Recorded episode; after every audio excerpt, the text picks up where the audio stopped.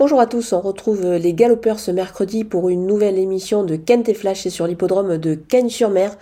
Euh, on va retrouver des éléments âgés de 4 ans et plus sur la distance de 1600 mètres de la PSF, c'est dans le prix de Sainte-Maxime. C'est des sujets euh, ben, qu'on connaît bien à ce niveau de la compétition, euh, c'est des éléments qui ont déjà bien couru dans les gros handicaps. là, je pense qu'il devrait pouvoir confirmer. C'est pour ça qu'on va pouvoir s'appuyer sur, sur des solides points d'appui.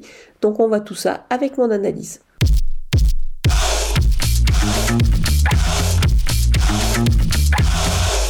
On attaque avec mes bases et le numéro Dantes. C'est un cheval qu'on connaît bien à ce niveau de la compétition. C'était vraiment extra le dernier coup euh, dans cette catégorie. Je pense qu'il devrait pouvoir confirmer ici. Mais certes, il a tiré le numéro 16 en dehors. C'est pas évident du tout sur ce tracé. Mais euh, je lui fais confiance. Il a quand même pas mal de marge je pense qu'il peut lutter pour la victoire. Le numéro 9, Total Knockout, c'est pareil, c'est un cheval qu'on connaît bien dans cette catégorie des gros handicaps. Il devrait, euh, je pense, confirmer dans ce lot. Il vient de très bien courir sur ce parcours, justement. Le numéro 14, Marrakech Moon, il n'a pas mal terminé du tout euh, dans un quintet similaire le dernier coup. Moi, j'ai bien aimé sa fin de course au milieu du paquet.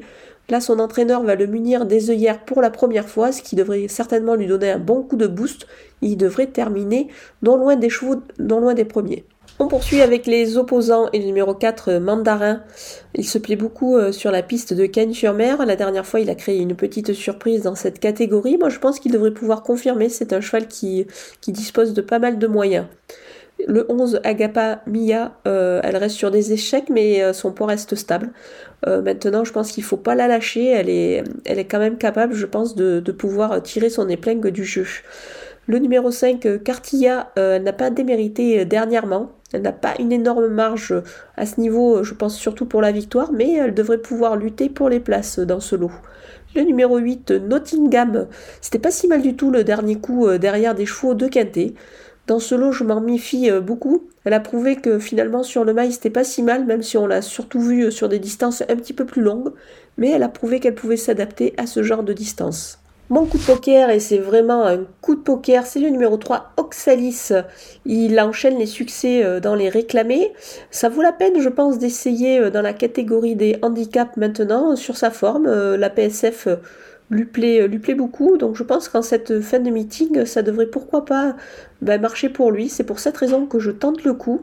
Il peut y avoir une, vraiment une belle cote à la clé. Donc euh, attention à lui, il peut venir pimenter les rapports euh, de ce Quintet Plus.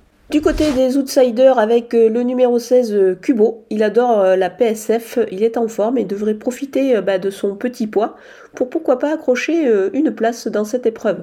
Le numéro 12 Mirage, il est plutôt régulier dans l'ensemble, il va encore tout donner euh, sur ce tracé, donc on, va s'en méfier ici. Il peut y avoir quand même euh, de la cote.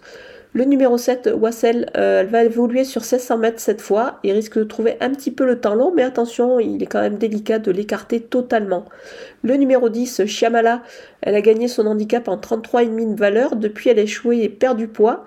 Donc c'est certes, elle doit un petit peu rassurer, mais quand même, on s'en méfie parce que bah, parce qu'à ce point-là, ça pourrait, pourquoi pas, bah, remarcher pour elle à nouveau. Le numéro 6, droit de parole, c'est une petite rentrée, il peut rivaliser à ce niveau. Donc euh, on va s'en méfier, on va quand même le surveiller un petit peu sur sa fraîcheur, il peut pourquoi pas bien finir et accrocher une place. On termine avec les délaissés et le numéro 15, Assière, relevé de 2,5 kg sur sa récente victoire euh, sur ce parcours dans une deuxième épreuve. Là, ça s'annonce un petit peu plus difficile, doit franchir un cap, donc euh, c'est pour cette raison que je m'en passe.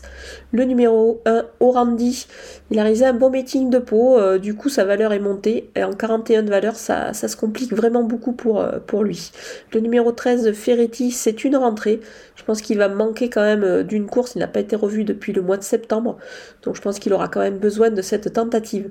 Voilà, on a passé en revue tous les partants de ce Quintet Plus canois. Je vous laisse avec ma sélection et mes conseils de jeu.